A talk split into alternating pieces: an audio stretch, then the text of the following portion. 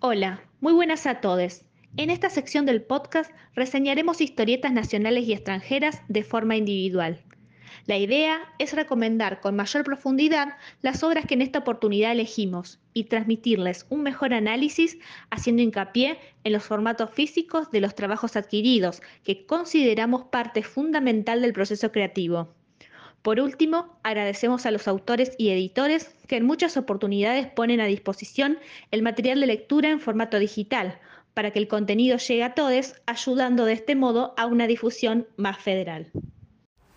Hola gente, ¿cómo andan? Hoy en las reseñas de hoy voy a reseñar primero la obra de Catfish, editada por Martito Canario, son fanzines. Eh, como ya hace unos, sabrán, hace unos días yo estuve en la GIC XP, entrevisté a Maldito Canario y nos regaló unos, me regaló unos fanzines y me pareció algo lindo poder hablar de ellos.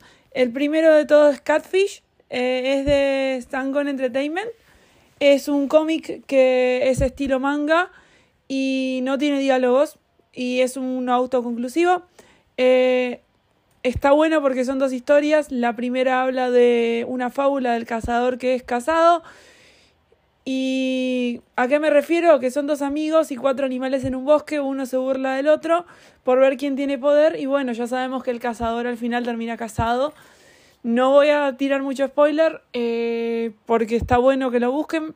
Pueden buscar Maldito Canario Ediciones en Instagram y ahí les van a decir dónde encontrar. Y la segunda historia habla de un gato que tiene hambre y no tiene dinero y en realidad es una crítica al capitalismo. Me pareció algo bastante interesante porque si bien son dibujos bastante bastante suavecitos que pueden parecer hasta tiernos, vos los mirás y tienen otra profundidad cuando tú lees la historia.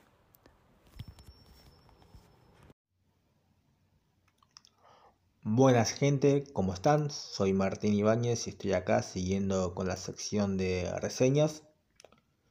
Hoy voy a hablar de una edición de Hotel de las Ideas que apunta a un público que más de una vez nos preguntamos en el podcast, ¿no? nos planteamos sobre cuántas opciones hay para ellos, y me refiero al público infantil.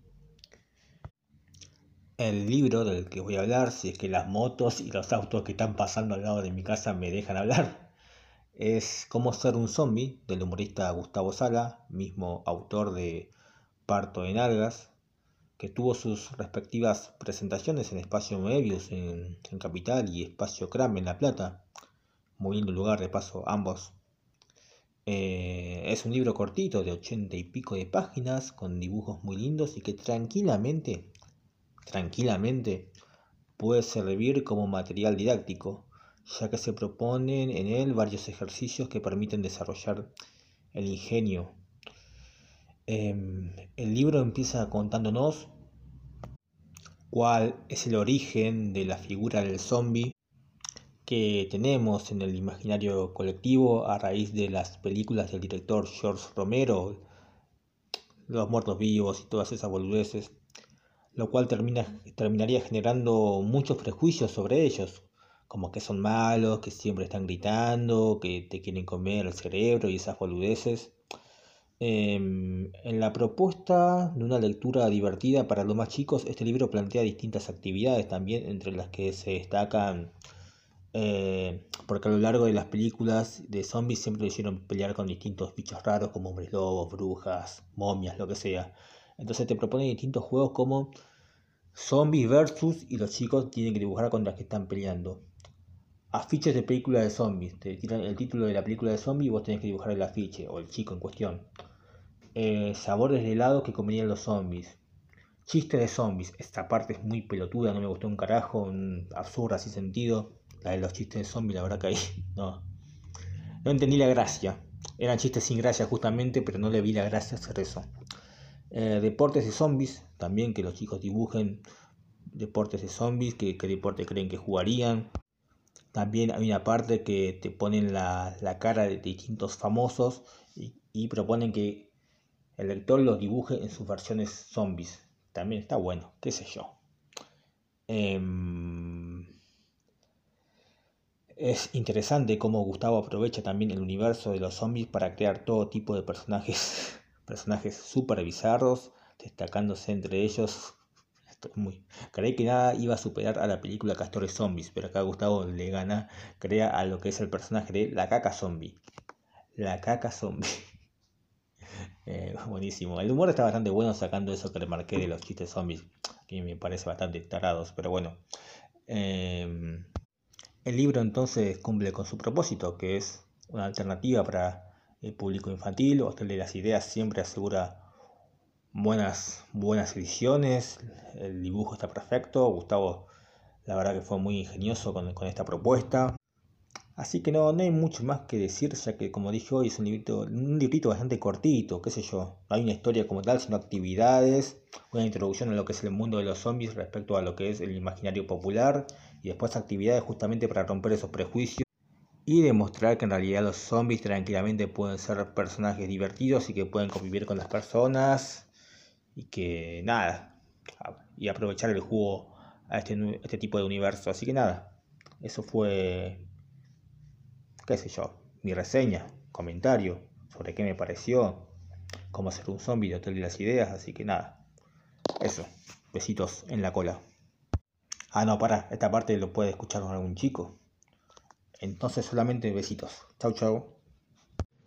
Hola, ¿cómo les va? Soy Ailén y para esta ocasión les traje una obra em, que fue una de mis adquisiciones de la crack. No es una obra muy nueva, que digamos es del año 2021, pero me pareció eh, muy linda y no quería pasar la oportunidad, digamos, de reseñarla eh, en esta sección. Se llama Hacia, el Hondo Bajo Fondo, que es de Federico Baer, es el guionista, Carlos Saón y Lara Lee están en la ilustración y el color respectivamente. Eh, fue editada, como ya dije, en 2021 por eh, Los Aspirantes, junto con Loco Rabia y el grupo Belerofonte. Eh, y se trata básicamente de la vida de Ácido Van, Rot Van Rotren, este personaje que es un pintor que es bastante vago y mujeriego. Eh, que cada vez que sale a trabajar en alguna feria dice que es este, que pinta almas y básicamente como que eso es medio es el, el gancho, uno de los clichés que tiene para eh, conquistar mujeres. Eh, y digamos, tiene como, es, él se define en la historieta como infiel, hedonista, vago y melancólico, así le dijo a su mujer este, porque básicamente la historia empieza este, con ácido un poco pensando y reflexionando acerca de la forma en que quiere morir, una persona bastante melancólica de la vida, muy sensible y, digamos, pensando la forma que quería morir, que quería morir si quería morir eh, suicidándose, cómo hacerlo, este, porque ya como que es, una persona que estaba bastante deprimida y cansada de la vida. Eh, una persona que, bueno, que vivía con su mujer, tenía, tenía una esposa, 12 años, eh, en la cual en toda la hora le dicen, o sea, su, tenía una empleada doméstica, tenía un muy buen pasar y le decía a la señora, nunca, nunca se supo dentro de la obra eh, su nombre. Y bueno, digamos, eh, él, digamos, sale de juerga cada vez que puede, que generalmente son varias o casi todas las noches, y generalmente lo acompañan sus dos amigos que son Pablo y Pascual. Pablo es un artesano que aparentemente se cortó varios dedos de las manos como para cobrar un seguro y que vende artesanías que en realidad se las hace su, su novia, su mujer, la que trabaja en realidad es su mujer.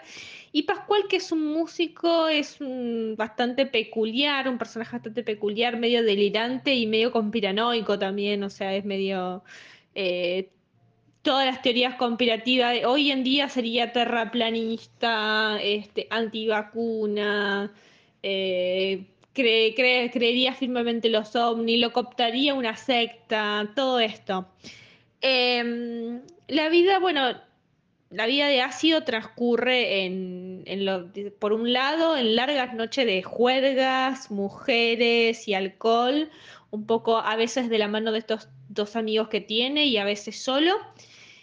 Y, digamos, se produce un quiebre en su vida este, con el suicidio de su mujer. Su mujer era, mm, este, estaba depresiva, estaba generalmente todo el tiempo en cama y este, aparentemente tomaba pastillas y bueno, en un momento se suicidó y él queda un poco descolocado con esta situación y lo hace cada vez caer un poco más en esta situación de replantearse su propia vida y de replantearse también si quiere continuar con ello o no. Em, es muy interesante. Eh, con la muerte de su mujer aparece un nuevo personaje que es un hijastra que se llama Artea y que, em, digamos, durante su vida, durante el transcurso, digamos, de, que va pasando, que va, que va contando la historieta, em, va, va hablando justamente de la vida de ácido, de cómo en realidad sobrevive, porque es como que no, este, no es una persona que quiera salir demasiado adelante, trata de sobrevivir para, este, con, con sus trabajitos para, este, para poder comer y salir de joda como generalmente hace. Y que bueno, que durante, digamos, el transcurso de la historieta pasan muchas mujeres en su vida, otras que no son para nada importantes, otras que son sumamente importantes, eh, y, que generalmente son estas mujeres las que un poco lo, lo, lo a reflexionar y a poner en eje tanto su mujer como que aparece después un poco de muerta, la aparición de su hijastra que también es eh, en, un momento lo desaloja de su casa y en otro momento este, eh, a través justamente de Mirta, que es su empleada, este, se entera de que en realidad necesita ayuda porque es una chica que, está muy sola y que, tiene miedo. Y, también aparecen viejos amores de ácido, eh, en los cuales hay situaciones también de las cuales se arrepiente un montón y bueno, este, toda esta personalidad eh, eh, em, bastante, digamos, eh, particular de ácido que lo hace bastante una persona que piensa mucho en sí misma, es bastante egoísta, también justamente lo hace este, un poco odiarse a sí mismo. Si en ciertas situaciones parecen como de goce, pero en realidad no lo son así, son este, es como si se estuviese lastimando a sí mismo, eh, porque justamente a veces le gusta lo que hace, pero a veces se odia por hacer ciertas cosas, por haber tomado ciertas decisiones. Y bueno, y la historia es muy interesante. Em, este cómic se fue, eh, Bert lo, lo escribió en el año 2000, había salido una edición eh, y mm, esta nueva edición del año 2021 fue redibujada por Carlos Aón y, Lara Lee la colorió y la verdad que es, preciosa. Eh, si uno lo ve, lo ve a simple vista y lo lee, es tranquilamente puede pasar como un cómic europeo. La verdad que tiene un altísimo nivel, eh, tanto en guion como en dibujo, como en color. Digamos, las tres patas de este este, de este cómic son sumamente importantes y son de excelente nivel las tres.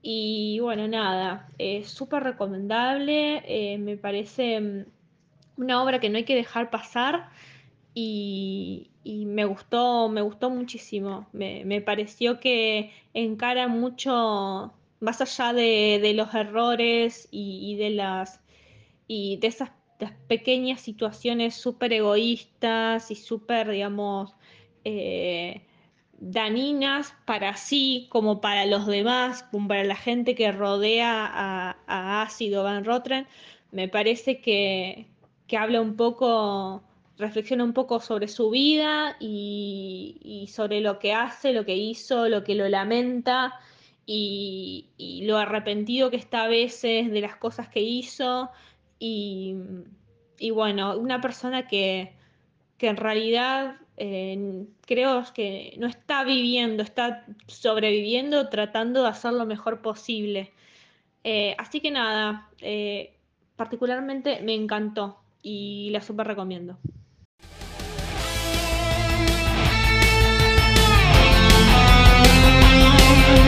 Seguinos en Instagram y Facebook como el Sucucho Comiquero.